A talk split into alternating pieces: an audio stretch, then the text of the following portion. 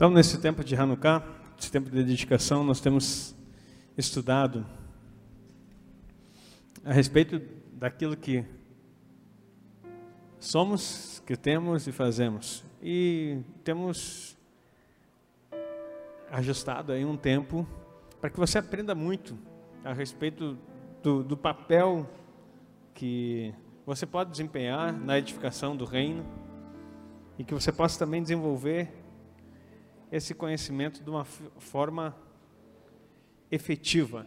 Nós queremos uma igreja que sonhamos com essa igreja, que ela absorva o conhecimento daquilo que é a revelação do Senhor e traga isso na prática da sua vida, na prática da palavra. Então, pode passar o primeiro slide ali para rever que nós, ontem nós não tivemos.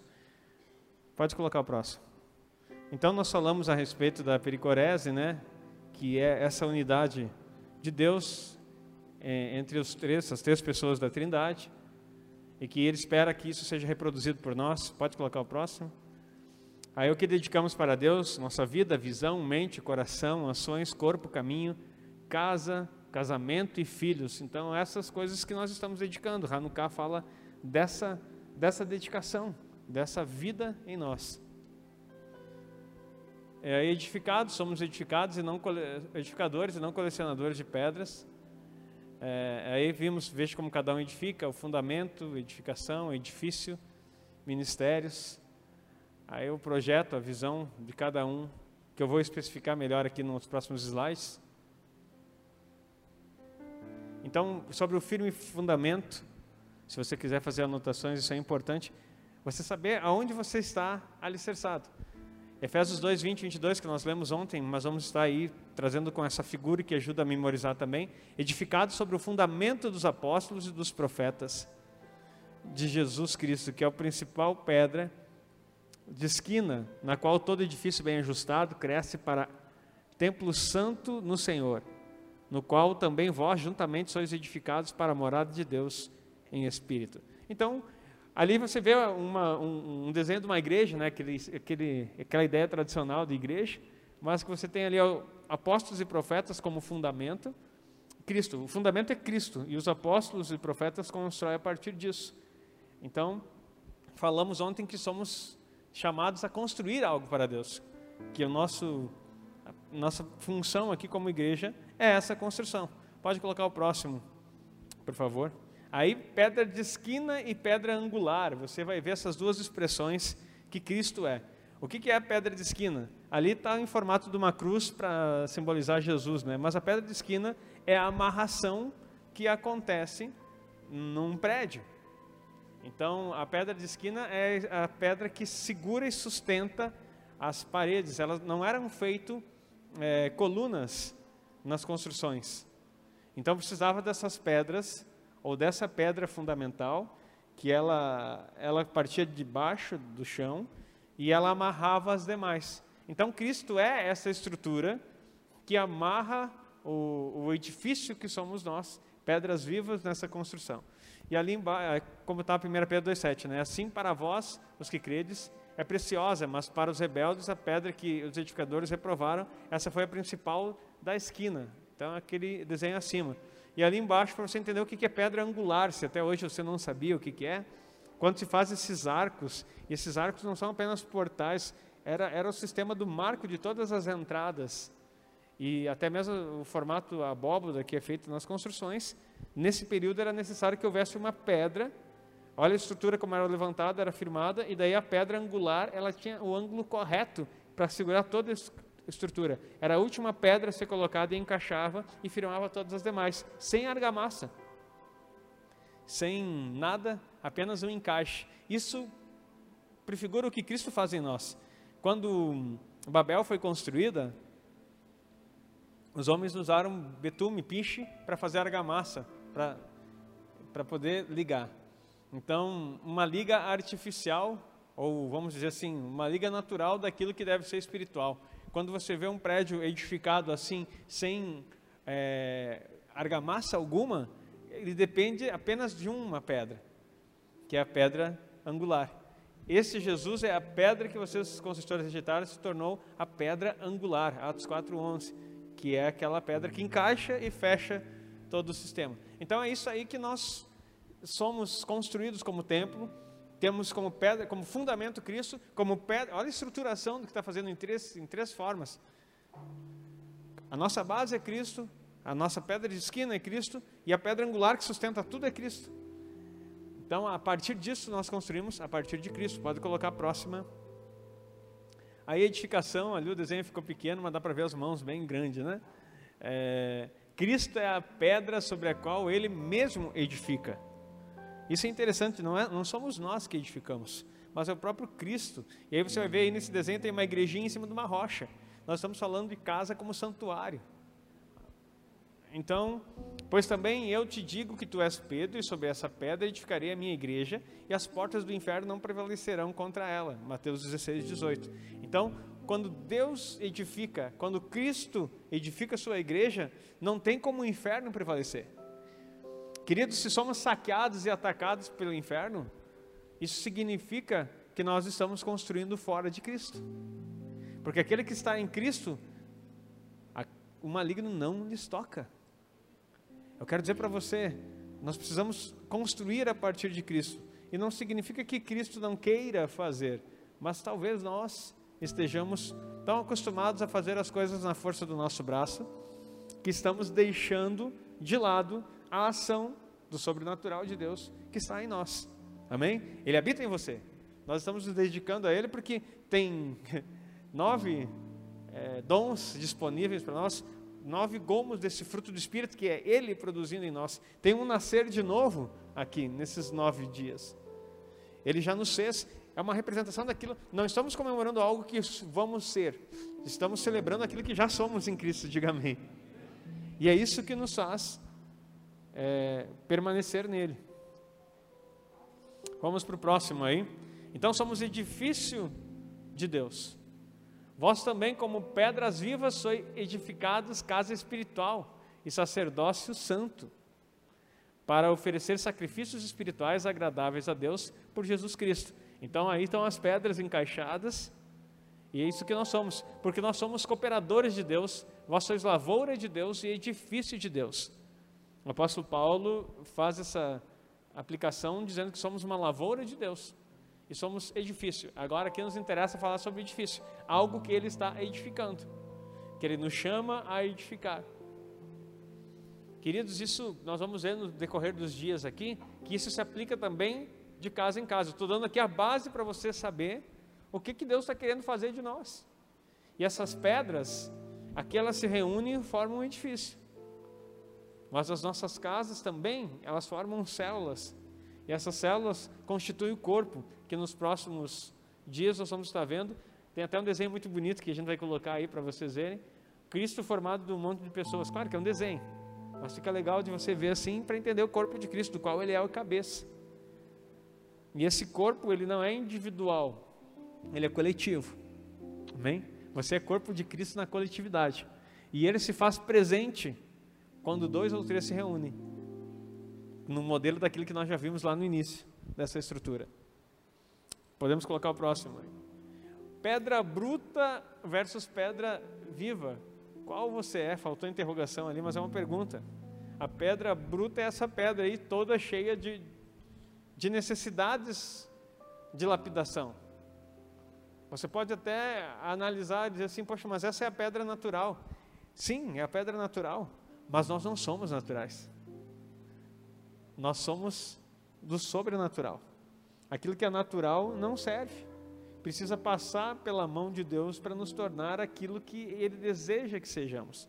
Assim como o barro é moldado pelo oleiro para fazer da obra do artífice o que ele bem entender, assim nós, como pedras vivas, precisamos ser lapidados por Deus para que possamos encaixar no propósito que Ele tem para nós.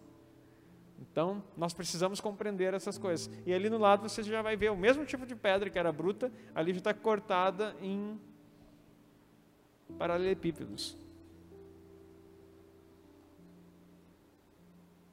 Aí nós já vimos esse texto aqui também, veja como edifica. Pode colocar o próximo slide.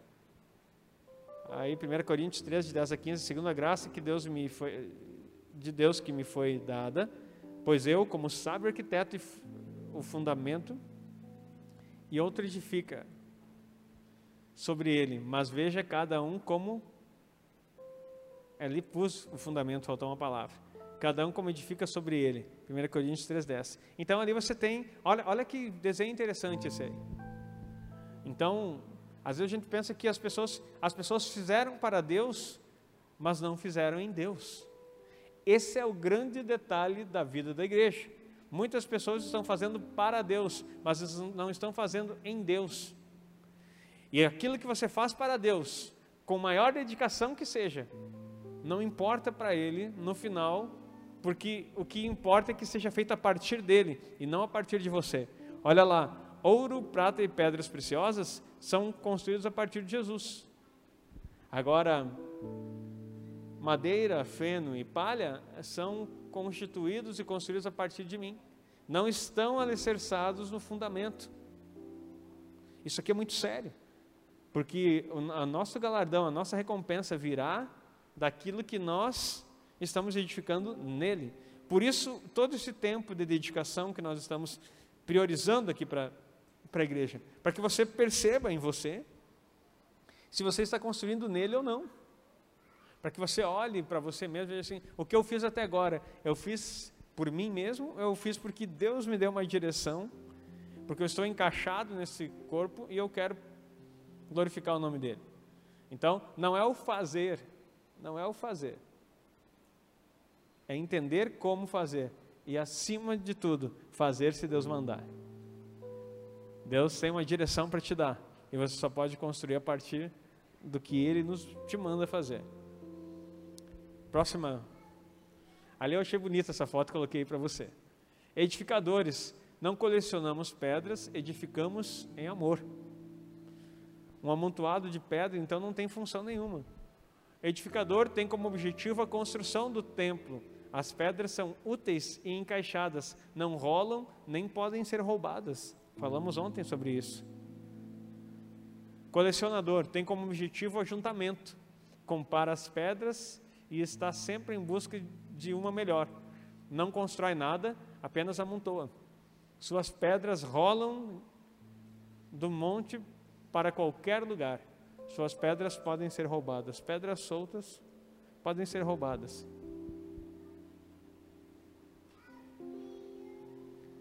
E ali no meio, aquela pedra em forma de coração encaixada dentro da estrutura, isso é o que nós entendemos. Nós construímos a partir de Cristo, em Cristo e em amor. A edificação é em amor. Pode colocar a próxima. Deu cinco ministérios que nós vimos também.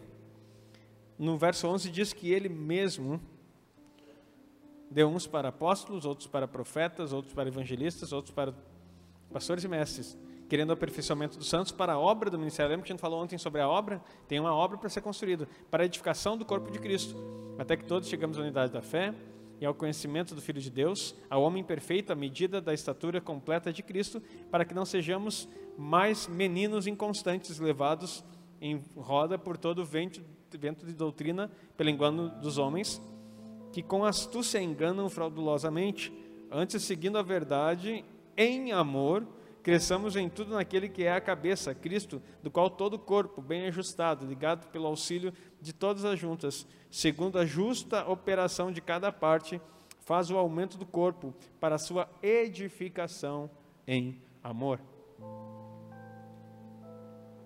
Ok? As figuras ajudam a gente a lembrar. Próximo, colocar o próximo. Então, falamos ontem, agora vou mostrar para você ali, tem um homem planejando, talvez lá longe você não vê, mas tem uma cidade embaixo e em cima o que ele está querendo construir. E aí essa é a função do apóstolo. O apóstolo é aquele que tem a visão do futuro e conhece o projeto, podendo ver a obra finalizada antes do seu início. Essa é a visão apostólica. Nem todos têm isso. Só tem isso quem tem a unção apostólica. Esse estipula o fundamento, qual é Cristo para isso, ele é enviado da parte do Senhor.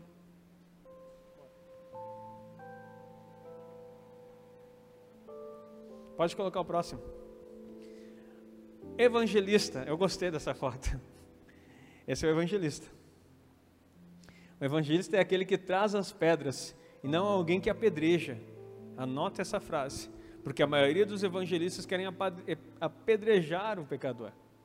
Aí não é evangelismo, querido. Você não tem que dizer para quem já está no inferno que ele está lá. Você precisa ter essa boa nova que vai sacar ele das trevas para a luz. O evangelista, então, ele é o que traz as pedras para a edificação e não que joga a pedra nos outros.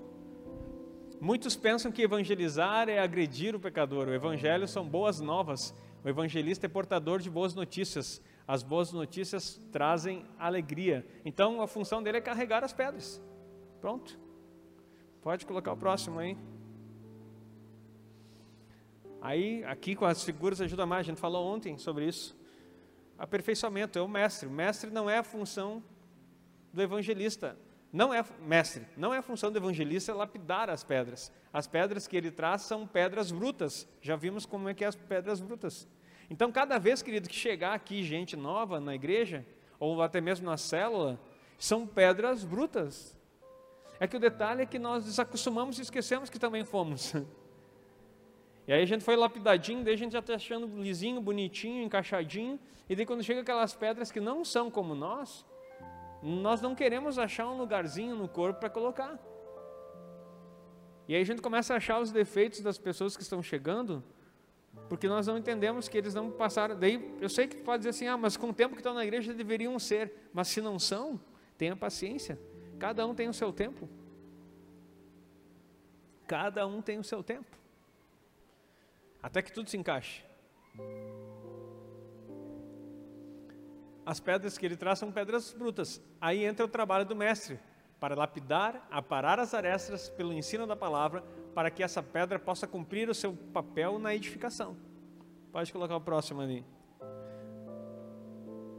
Toda essa parte é a parte do aperfeiçoamento. Daí vem o pastor. Olha ali encaixando as pedras. Pastor, agora com a pedra lapidada pela palavra, Cabe ao pastor encaixá-la na edificação. Você pode perceber que a pedra que era bruta, sendo lapidada, ela não se torna uma pedra perfeita. Ela continua sendo é, imperfeita no seu estado. Mas ela já tem condições de se encaixar com as outras. Queridos, isso é uma grande, um grande erro das pessoas achar que tem que ser perfeito para ser batizado, por exemplo. Não, querido. Pode ser a pedra mais bruta. Joga para dentro d'água, que ali já vai começar a amolecer para ser lapidado. Então não se trata de ser perfeitinho, lapidadinho para poder é, se batizar, não. O batismo é a porta de entrada do reino. Agora, o processo do trabalho que Deus vai fazer através dos ministérios vai fazer com que ele reine é, e seja recompensado ou não. Isso depende de como ele edificar. Mas precisa passar pelo processo. Inserir e ajudar a Aqui, ó, é, o pastor agora com a pedra lapidada pela palavra, cabe ao pastor encaixá-la na edificação. Inserir e ajudar as pessoas a encontrar o seu lugar no corpo é função pastoral e exige trabalho minucioso. Aí você pode dizer assim, poxa, eu estou falando aqui, quando eu estou ensinando sobre os ministérios, estou falando dos ministérios no geral. Ministério quer dizer serviço. Existem dons e existem chamados ministeriais. Eu não estou falando de chamados ministeriais, estou dizendo do serviço dos ministérios. Todos nós vamos ter que fazer um serviço. Um bom exemplo é a nossa casa. Ninguém vai, se tu mandar o teu filho lavar louça, tua filha lavar louça, ele diz assim, eu não tenho um chamado, pai, para lavar louça. vai ter um chamado diferente lá em casa daí. Um chamado para vara porque não me interessa se tu é chamado ou não. Lavar louça, arrumar a cama, limpar o banheiro, cuidar da roupa. Imagina a, a, a minha esposa, que é responsável por essa parte de sempre organizar as roupas e lavar as coisas, colocar tudo lá na, na máquina, ela chegar assim, eu não tenho um chamado para lavar roupa. Nós ia ficar com um chamado complicado. Então, assim, somos colaboradores, um ajudando o outro. Então, cada um desse corpo faz a parte. Não se trata de chamar, se trata de serviço.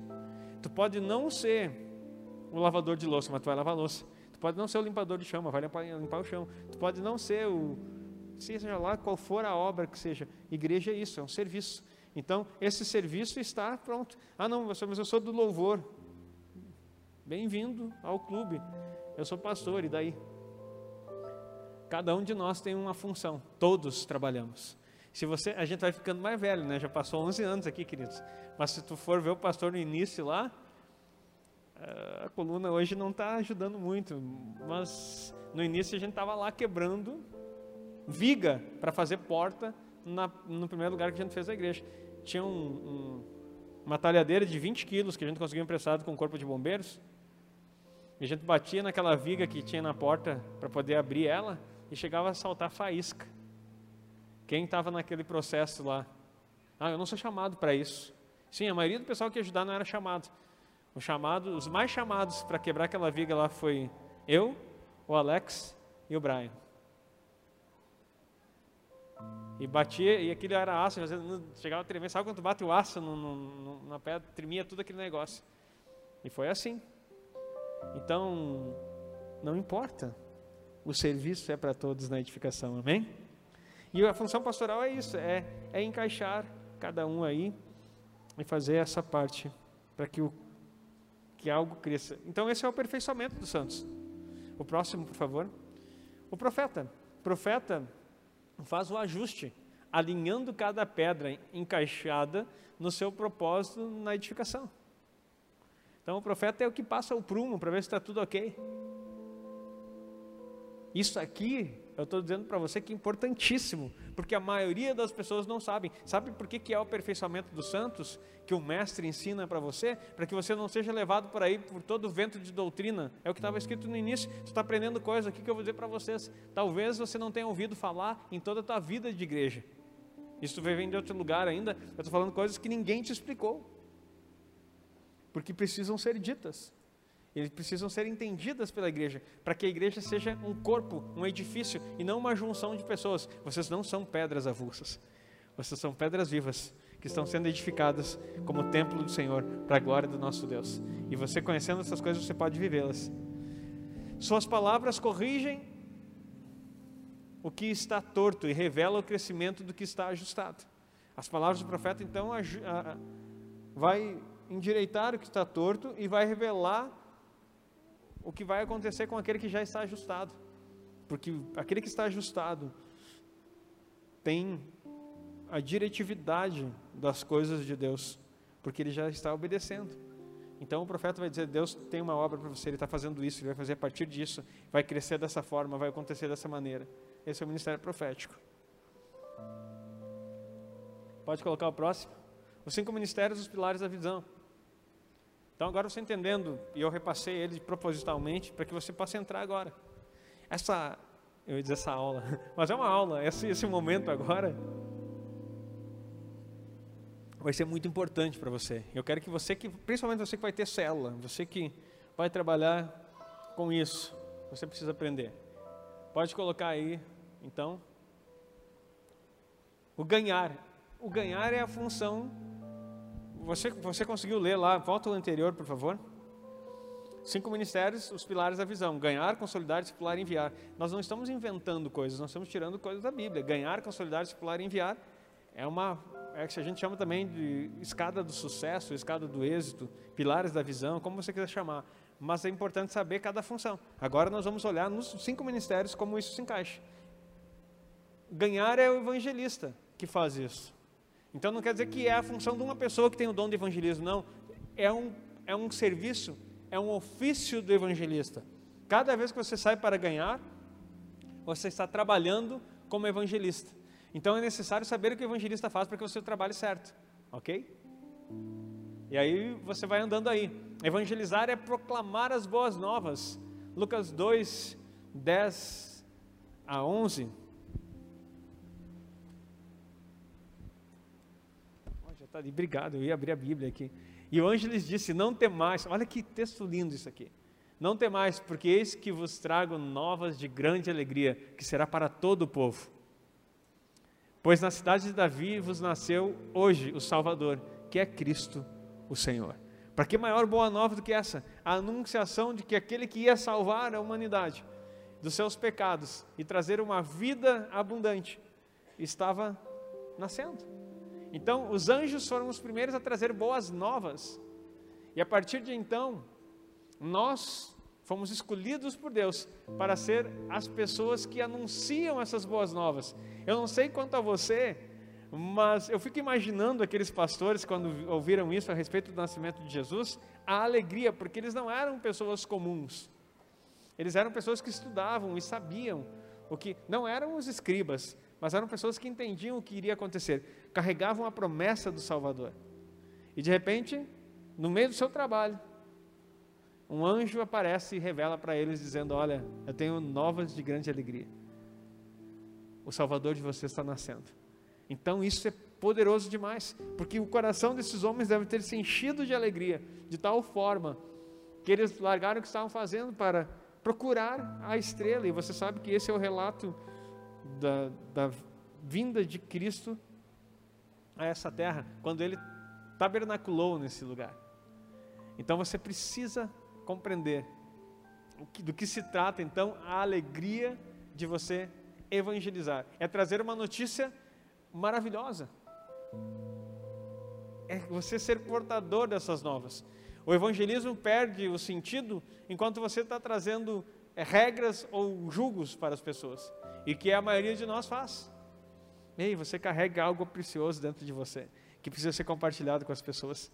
Tem uma boa nova, conta a sua história aquilo que você fazia e não faz mais. Isso é a boa nova da transformação da vida de Deus. Você não vai ser perfeito, não é história de perfeição, é história de superação, é história de vitória, é história daquilo que Deus já construiu através de você, porque você é a edificação desse Deus. E aí, tipos de evangelista, você vai ver algo aí muito interessante. A serva de Namã, segundo Reis 5:1. E Namã, capitão do exército do rei da Síria, era um grande homem diante do seu senhor e de muito respeito, era um general.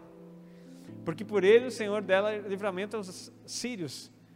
E era este homem herói valoroso, porém leproso. E saíram tropas das Sírias da terra de Israel e levaram presa uma menina que ficou ao serviço da mulher de Namã. E disse esta sua senhora: Antes o meu senhor estivesse diante do profeta que está em Samaria, ele o restauraria da sua lepra. Então foi na mão e notificou ao seu senhor, dizendo: Assim e assim falou a menina que é da terra de Israel. Queridos, volta ali só a, a parte ali, por favor, Carlos. E disse essa sua senhora: Antes meu senhor estivesse diante do profeta que está em Samaria, ele restauraria a sua lepra. Ei, isso é evangelismo. Essa menina era uma escrava.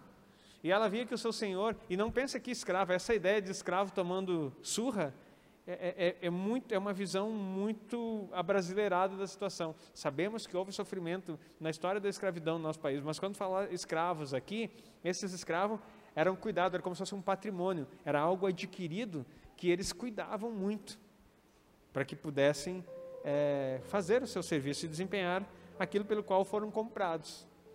Isso é tão interessante que quando falamos a respeito de, de escravidão, é, a, a, o próprio apóstolo Paulo diz que ele é escravo de Cristo. E a, o escravo da orelha furada, aquele que depois de 50 anos de serviço, ele decide permanecer junto com o seu Senhor. Aí fazia-se um furo na orelha e ele permanecia voluntariamente. Era livre, mas continuava servindo. Isso é importantíssimo para sabermos. Então, essa, essa, essa, esse modelo de evangelismo é dizer assim: olha, eu quero dizer para você, você precisa ser esse evangelista na tua célula, você precisa ser um evangelista na tua, na tua igreja. Porque nós ficamos sempre esperando que algo aconteça, mas nós não honramos aquilo que já aconteceu. Você lembra que nessa, nessa igreja já aconteceu várias curas e milagres? Você sabe disso? Sabe mesmo?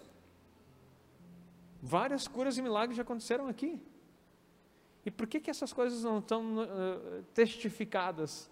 Por que, que isso fica guardado entre as. Não dá para dizer quatro paredes, porque nós temos um monte de parede aqui, né? Mas fica guardado dentro desse, desse, desse ambiente. Porque nós achamos, ou temos a timidez, ou não sabemos como fazer, ou achamos que isso não é tão importante. Se você espalhar essa boa nova, essa igreja enche só pelo que já aconteceu. Eu vou falar de novo, não sei se está cansado, eu estou bem cansado. Eu quero dizer para vocês, eu venho aqui porque eu fiz um, um, propósito de consagração. Porque eu também tenho minha rotina do dia, assim como você. Eu acredito que você está cansado e eu também estou. Mas eu quero dizer para você, mas eu venho aqui com alegria porque eu sei que algo diferente Deus está fazendo nesse tempo sobre nós. E aquilo que Ele já fez em você precisa ser gritado aos quatro ventos. Vamos ver o outro tipo de evangelista. Os quatro leprosos lá de Eliseu. Então disseram uns para os outros: Não fazemos bem. Esse dia é dia de boas novas. O que aconteceu? O, o povo estava sitiado e hum, Israel estava cercado. E estava um ponto já que as mulheres estavam. Houve até uma discussão interessante. Uma mãe combinou com a outra mãe e disseram assim: Olha, nós estamos para morrer de fome. E eles tinham um filho pequeno, assim, aí eles combinaram: hoje eu mato a minha, minha criança e nós nos, nos alimentamos, amanhã você mata a sua. E daí a primeira mãe, que era do dia, matou a criança e comeram, fizeram a refeição entre famílias. Não, não era só as mulheres, eram as famílias, e não eram poucas famílias dos judeus. Então, tanto que uma criança deu apenas para uma refeição. Olha o horror que estava. Aí no outro dia, que era a vez da outra, ela pegou, fugiu e se escondeu com a criança dela. E aí essa mulher desesperada corre atrás do rei e diz assim: Poxa, e relata isso, e esse homem não sabia o que fazer. Aí, quatro leprosos que viviam fora da cidade, Deus faz um movimento ali, que não é o, o, o momento da história, mas eles veem que o acampamento estava abandonado. Daí eles entram num lugar onde não tinha mais ninguém. Todos eles haviam fugido e deixaram tudo: ouro, comida, um monte de coisa. O profeta tinha dito que isso ia acontecer. Que viria um livramento, mas os, o rei não acreditou, nem o, seu, nem o capitão da sua guarda. Aí aqueles leprosos entraram lá e comeram, encheram a barriga, e de repente eles caíram em si e disseram: Poxa, o que nós estamos fazendo não está certo. Está certo que a gente é leproso, mas a gente tem que ir lá avisar o povo, está todo mundo morrendo lá dentro daquela cidade. Olha, olha o tipo de boa nova. E olha o perfil das pessoas: uma era escravo, o outro era leproso, rejeitado. Mas nenhum deles deixou de evangelizar. Eles vão lá, anunciam. Então disseram uns para os outros: Não fazemos bem, esse dia é dia de boas novas. E nos calamos. Se esperamos até a luz do amanhã, algum mal nos sobrevirá. Por isso, agora vamos e anunciamos a casa do rei. Vieram, pois, e bradaram aos porteiros da cidade e lhes anunciaram, dizendo: Fomos ao arraial dos sírios, e eis que lá não havia ninguém. Nem voz de homem, porém só cavalos atados, jumentos atados, e as tendas como estavam. Até aí, olha só que coisa interessante. Ficaram, ficou tudo lá para o povo de Israel, até os animais, pra, além do suprimento. Então, quero dizer para você que há uma outra forma de evangelismo, uma outra perspectiva. Essa pessoa que é compelido a anunciar aquilo que ele está vivendo. Um anuncia o que Deus faz através do, do profeta, outro anuncia o que eles experimentaram. Tem um, ter, um terceiro tipo. Você vai ver lá em João 4, 28 a 30. A mulher samaritana. Você é bem conhecida a passagem que Jesus conversa com ela no poço. E aí, nesse diálogo, no final, deixou, pois, a mulher o seu cântaro. E olha que deixar um cântaro é, é. Você talvez fique pensando, deixou o jarro d'água ali. Não, o cântaro era útil, era caro, era difícil de ter, porque eles tinham que carregar a água que mantinha eles nesse lugar. Então ela deixou tudo aquilo que era importante, inclusive a água que o cântaro já estava cheio, e correu, e foi à cidade, e disse àqueles homens: Vinde ver de um homem que me disse tudo quanto tenho feito. Porventura não é esse o Cristo? Saíram, pois, da cidade e foram ter com ele. Evangelismo. O impacto na vida de uma pessoa. Essa mulher, sabe o que, que essa mulher era? Samaritana, não podia conversar com um judeu. Era adulta, tinha cinco maridos, já tinha tido cinco maridos e o que ele estava não era dele. Entretanto, ela foi impactada com a palavra de Cristo e saiu evangelizar e ganhou uma cidade inteira. O que, que tu está esperando para começar a ganhar essa cidade? O que, que você está esperando para começar a anunciar as boas novas que Jesus já fez na tua vida? O estado dessa mulher, vamos pensar assim, humanamente falando, é muito pior que o seu. Talvez você já está aqui limpinho, ajustadinho, encaixadinho, e está tão confortável ser edifício de Deus. Mas esse edifício é para crescimento, a Bíblia diz. Queridos, nós precisamos entender o que é evangelizar, porque nós entendemos que evangelizar, ou evangelista, é aquele que conhece a palavra e vai doutrinar os outros, com Bíblia na mão.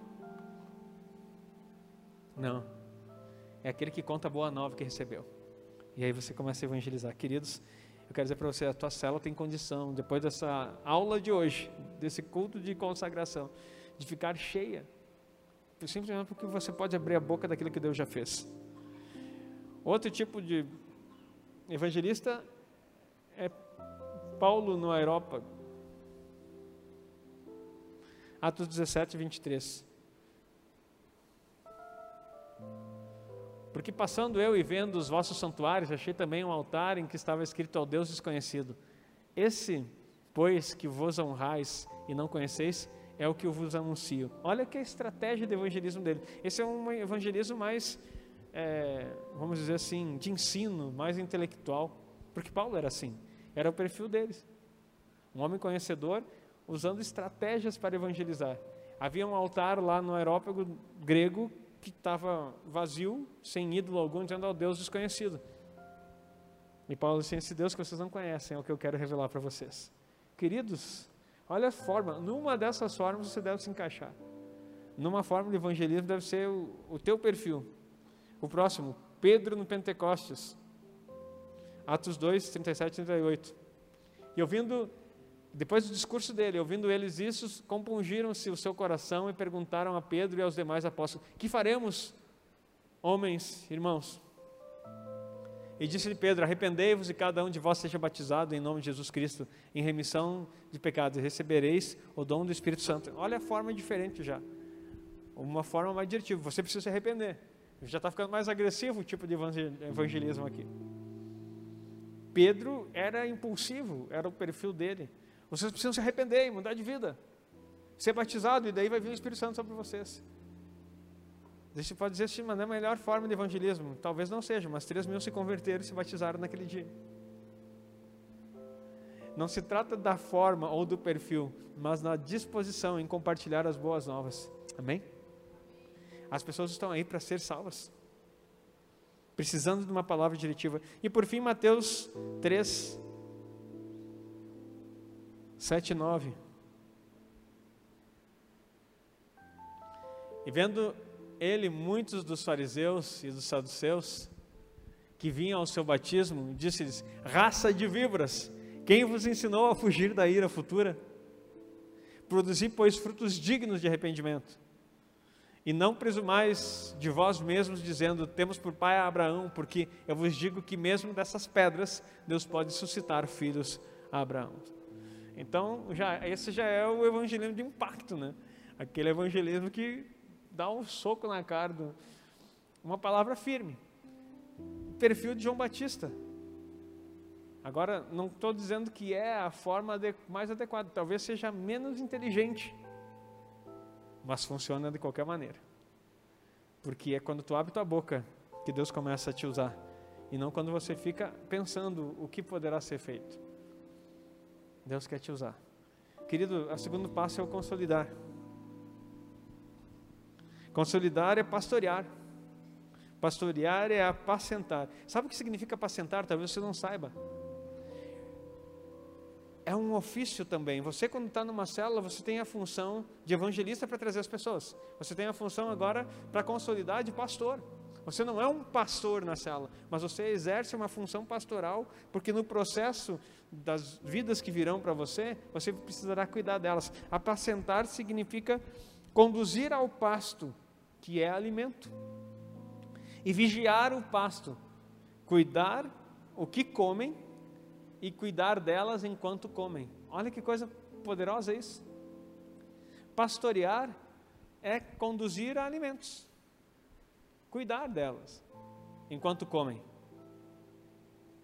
Porque você precisa saber qual é o passo que a pessoa está se alimentando, sabendo se ela está sendo bem nutrida. Numa célula, por isso que a gente fala que numa célula a gente não pode misturar a palavra. Aquilo que é dado para você é a palavra que você tem que alimentar. Você recebeu aqui, você vai simplesmente repassar. Você recebe a porção, enche teu, tua marmita e leva para compartilhar com os outros. É simples. É um alimento puro, é um alimento não misturado. E na hora que você está tá se alimentando, cuide delas, para que elas possam absorver esse alimento, possam ser nutridas. E vigie. Pastorear, apacentar é vigiar. Para que enquanto elas estão comendo, porque enquanto você se alimenta, você pode ser uma presa fácil do engano. Porque podem vir coisas misturadas. Então vigie enquanto está comendo, para que ninguém coloque outra coisa que não é aquilo que de fato o puro alimento espiritual que o Senhor tem para nós. Amém? Aí você pode ver algo bem interessante em João 21, 15 a 17.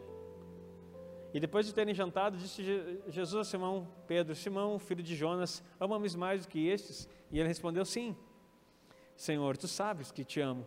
Disse-lhe: Apacenta os meus cordeiros. Olha aí, ó, amor a Jesus é cuidar de vidas. Quem ama Jesus apacenta o seu rebanho. Amém?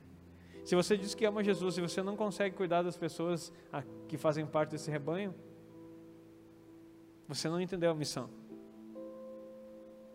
Tinha, tinha mais ainda no, no. Pode voltar, por favor, cara. E disse a segunda vez: Simão, filho de Jonas, amas-me? Disse: Sim, Senhor, tu sabes que te amo. Disse-lhe: Apacenta as minhas ovelhas. E disse-lhes a terceira vez: Simão, filho de Jonas, amas-me, Simão? Amas-me? E Simão entristeceu-se por lhe ter dito a terceira vez: Amas-me? E disse-lhe: Senhor, tu sabes tudo, tu sabes que eu te amo. Jesus disse: Apacenta as minhas ovelhas. Aqui está três vezes ovelhas, mas na verdade há uma transição aqui, onde Deus fala sobre ovelha e fala sobre cordeiro. Ovelhas são diferentes de cordeiros. Cordeiro é a ovelha enquanto ela é nova. São os que estão iniciando. Então o Senhor está dizendo: cuida dos pequeninos, cuida dos mais antigos e continua cuidando de todos. Não vamos entrar na discussão de qual é o tipo de amor que está sendo expressado aqui, porque nosso sentido é o pastoreio. Porque há três formas de amor que, Pedro, que Jesus pergunta e que Pedro responde. Mas então, o amor que você expressa está em cuidar das pessoas que Ele te dá. Salmo 23, você talvez saiba até de cor, mas a função pastoral é o Senhor é meu pastor, nada me faltará. Você sabe que não vai faltar nada para você. Faz deitar em verdes pastos. Guia-me mansamente às águas tranquilas. Pasto é o alimento, águas também fala daquilo que é a fonte que Deus, que Jesus pode te dar. E é isso que você precisa ensinar refrigera minha alma, guia-me pela vereda da justiça, por amor do seu nome. Ainda que eu andasse pelo vale da sombra da morte, não temerei mal algum, porque tu estás comigo, a tua vara e o teu cajado me consolam. A vara e cajado faz parte também da função pastoral na vida de uma pessoa. E quando você está cuidando de pessoas, não quer dizer que você vai bater, você não tem autoridade pastoral sobre o rebanho, mas você tem a vara no sentido de corrigir, e você tem o cajado no sentido de conduzir. Você conduz e corrige as pessoas. Sabe o que acontece? Às vezes dentro de uma célula, as pessoas chegam novas e elas não querem doutrina bíblica. Elas não querem que você fale como um mestre. Mas coisas mais comuns que acontecem quando alguém chega na igreja, eu vi muito isso acontecer com jovens, é o dito palavrão. E daí você não adianta dizer assim, ó, cuida com a tua língua, leia Tiago 3. Não sei o que lá, olha o poder da língua, não sei o que lá, de toda palavra torpe tu terás conta. Se tu falar isso, como que a pessoa, a pessoa Agora tu simplesmente diz assim, mano, queridão, a gente não costuma falar assim. É? Ah, desculpa. Não vai falar mais. Não vai falar mais. Apacentou. Corrigiu. Usou vara. Ah, mas eu nem bati, pastor. Não, não é essa a intenção. Agora tu trouxe uma lição que vai ficar marcado na vida. E coisas simples assim.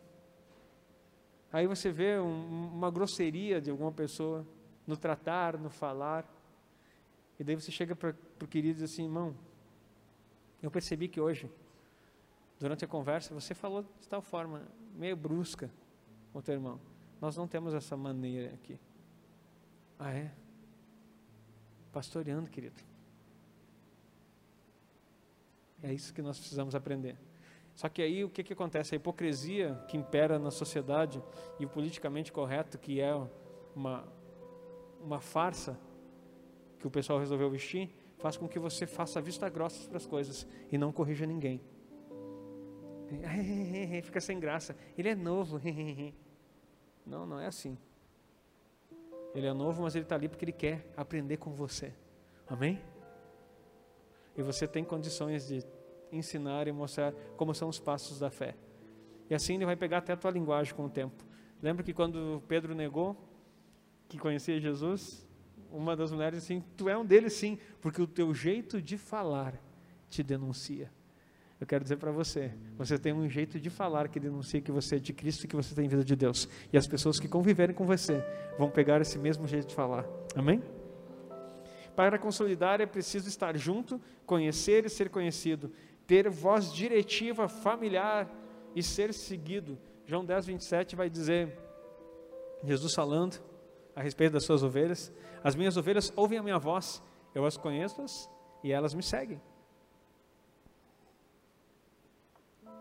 É difícil liderar pessoas que não conheçam a sua voz. Não estou falando do timbre, estou falando do ensino, daquilo que é proferido. Quando você abrir a tua boca dentro de uma célula, Sabe qual é a maior glória de um pastor e de um discípulo? É quando alguém olha para você e diz assim: Poxa, você fala igual o pastor. Poxa, você fala você se comporta igual. Não, mas eu não quero ser que nem um pastor. Então, tudo bem. Não precisa ser igual a mim. Mas também não precisa fazer parte do rebanho. Porque aquele que não ama o seu pastor e não deseja ser como aquele que o discipula, não é filho. Palavra forte, pode ser até bastardo. Está aqui. Porque todo filho quer ser igual ao pai. E se esse desejo não brota no teu coração, num sentido pastoral, não venha me dizer que tu quer ser que nem Jesus, que nem Deus, porque não vai acontecer. Porque se você não consegue ver um espelho, um molde, uma, uma forma de seguir, nos homens de Deus que são colocados para te direcionar, nos líderes da célula que são colocados para te abençoar, que precisam refletir quem os lidera, você não vai expressar Deus de forma alguma. Pastor, mas isso é uma heresia. Não, heresia é você dizer o contrário. Porque Paulo disse assim: sede meus imitadores, como eu sou de Cristo. E se Paulo falou, eu acho que, como ele mesmo diz em suas cartas, creio que também tem o Espírito Santo. E posso falar. Queridos, é muito poderoso isso. Entenderam o que é o consolidar então? Vamos para o próximo. Discipular. Discipular é poderoso, envolve dois ministérios específicos, o mestre e o profeta. O mestre ensina a palavra com dedicação e esmero. 1 Timóteo 3, 16 e 17 vai dizer assim: E sem dúvida alguma. Não, acho que é a segunda, eu coloquei primeiro, 2 Timóteo. Digitei errado. Isso, 2 Timóteo 3,16. Toda a escritura é divinamente inspirada e proveitosa para ensinar, para repreender, para corrigir, para instruir em justiça, para que o homem de Deus seja perfeito e perfeitamente instruído para toda boa obra. Continuamos na obra. Olha que maravilha isso. Então o mestre ele vem ensinar através da palavra. Hebreus 4:12 vai falar que a palavra de Deus é viva e eficaz, mais penetrante que qualquer espada de dois gumes, penetra até a divisão da alma e do espírito, juntas e medulas, e é apta para discernir os pensamentos e intenções do coração. Olha o poder da palavra, quando você aprende, quando tem um mestre ensinando, isso aí é o aparar das arestas. Não é pelo que eu quero, mas é pelo que a palavra diz e nós podemos receber. E Romanos 12, 7 vai dizer assim: se é ensino ou se é ministério, aqui diz ministério. Se é ministério, seja. Não, tá certo. Se é ministério, seja em ministrar. Ou seja, se é serviço, seja em servir.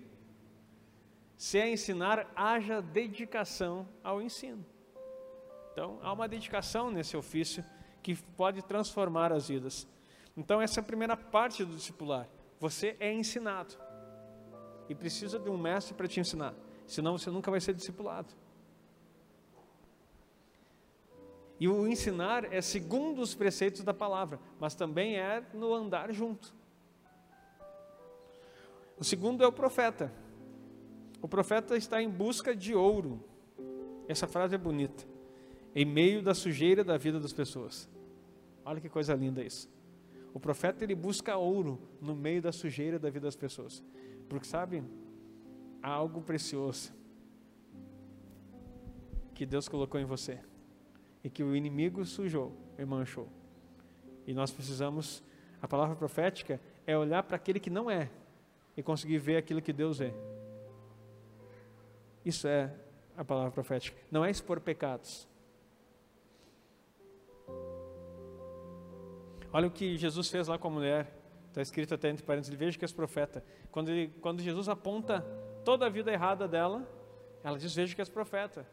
E aí ele começa a dizer, não, mas eu quero fazer, eu tenho água viva para te dar. E se tu beber, tu nunca mais vai ter sede. E não vai precisar vir buscar aqui. Me dá essa água.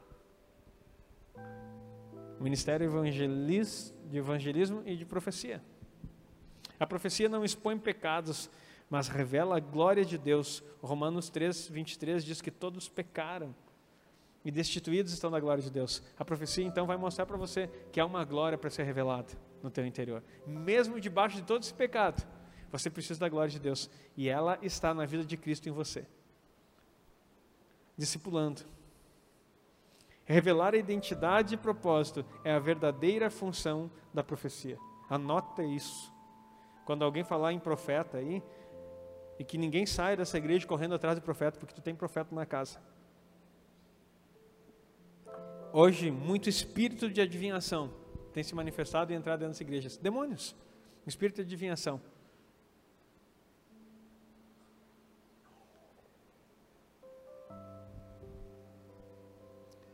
Pode colocar lá 1 Coríntios 14, 3. Mas o que profetiza fala aos homens para edificação, exortação e consolação. Anota isso. Por favor, anota esse versículo, marca na tua Bíblia aí. Quem profetiza, profetiza para os, fala aos homens, para a edificação. É o que nós estamos falando. O profeta edifica junto com o mestre, que é o discipulado. Exortação. Exortação é incentivo. Exortação não é xingão, não. É incentivar a pessoa a andar no caminho correto. Isso é exortação. É trazer de volta para o centro das coisas que são necessárias. Essa é a função profética. Alguém está se desviando, o profeta não vai falar calamidade, ele vai mostrar o caminho de volta. Isso é exortação. E consolação. O profeta ele traz consolo. No momento que tu está abatido, o profeta tem uma palavra de consolo para você. E a gente acha que é o pastor muitas vezes. Claro que tudo isso se mistura, né? Nos três não posso, mas a palavra diretiva. E a boa notícia para você é que a Bíblia diz que todos podem profetizar. Você pode ser um profeta, diga amém. Vou te dar mais uma oportunidade de dizer amém antes de que você durma sentado. Você pode ser um profeta, diga amém. Glória a Deus. Já estamos encerrando, queridos. Já vou te enviar para casa. Por fim, o apóstolo, que ao enviar o apóstolo, é enviado para estabelecer a visão. Abacuque 2:2.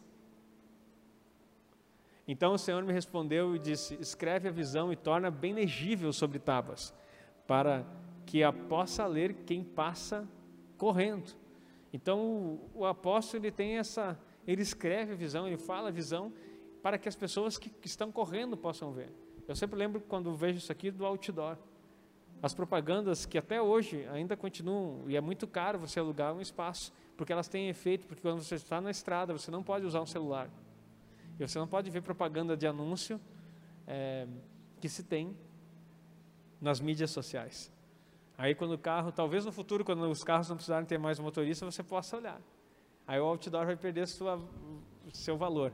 Mas, entretanto, hoje, muitas das coisas que você vê na rua, principalmente quando você chega nas grandes cidades, estão escritos em outdoors. E alguns deles até te conduzem a comprar alguma coisa. Não estou dizendo que todos anunciam vendas, mas muitos deles te fazem parar. Olha só o que tem aqui, um restaurante. Uma vez nós encontramos, numa viagem nossa a Santa Catarina, um restaurante para um outdoor. E nós, olha ali, daí tiramos, deu tempo de passar correndo, deu tempo de tirar a foto, pegar o número e comemos no restaurante que o outdoor anunciou. Olha como é importante escrever bem a visão, de forma que quem passa correndo, porque hoje a vida está muito rápida e os processos estão rápidos, nós queremos as coisas rápidas. Então você precisa ter uma visão clara para que quem está correndo nessa vida possa conseguir ler aquilo que você está querendo dizer. Precisa prudência e simplicidade. Mateus 10, 16. Eis que vos envio como ovelhas ao meio de lobos, portanto, sede prudente como as serpentes e inofensivos como as pombas. Prudência simplicidade. Aqui diz inofensivos, né? Simplicidade como as pombas. Então, é uma forma de você entrar ao ser enviado, ter essa sabedoria para começar a estabelecer o alicerce, que é o fundamento Cristo no lugar onde você for enviado. Por fim, o apóstolo, ele tem identidade, autoridade e obediência. Mateus 28, 19 e 20. Portanto, ide, fazer discípulos de todas as nações. Há uma disposição aqui. Batizando em nome do Pai, do Filho e do Espírito Santo. Há uma obediência. Ensinando-os a guardar todas as coisas que vos tenho mandado. E eis que eu estou convosco todos os dias, até a consumação dos séculos. Você vai perceber que no enviar, nessa parte, se você pegar o verso 18, que é anterior, chegando Jesus falou dizendo: É-me dado todo o poder no céu e na terra. Outras versões vai dizer: toda autoridade é-me dado. E aí ele transfere isso para os seus discípulos. O envio desse id que nós conhecemos de Mateus 28, 18 a 20, está falando do, do, potencial que ele libera através do seu Espírito Santo em nós, aonde todos nós podemos ser, é, tocar em algum aspecto os cinco ministérios. É claro que o apóstolo ele toca em todos, e esses enviados, você vai ver que ele está fazendo. Ele ensina, ele batiza. Então, tem vários. Se você for analisar esses versículos, e se nós tivéssemos tempo para isso, você vai perceber que os cinco ministérios se manifestam nessa grande comissão, como é conhecido o texto. Por quê? Porque quando Deus envia, e o final da nossa escada é enviar, a pessoa já está preparada e já foi treinada em todos os ministérios, para que possa agora reproduzir aquilo que o Senhor Jesus disse aos seus discípulos. Queridos, que essa palavra possa encontrar lugar no teu coração e possa ser compreendida no teu espírito e que você possa revê-la. Depois você tem a oportunidade de assistir novamente e aprender. E eu gostaria que fosse como um treinamento para você, porque não basta apenas nós celebrarmos uma dedicação. Nós precisamos, de fato, dedicar as nossas vidas no propósito do Senhor.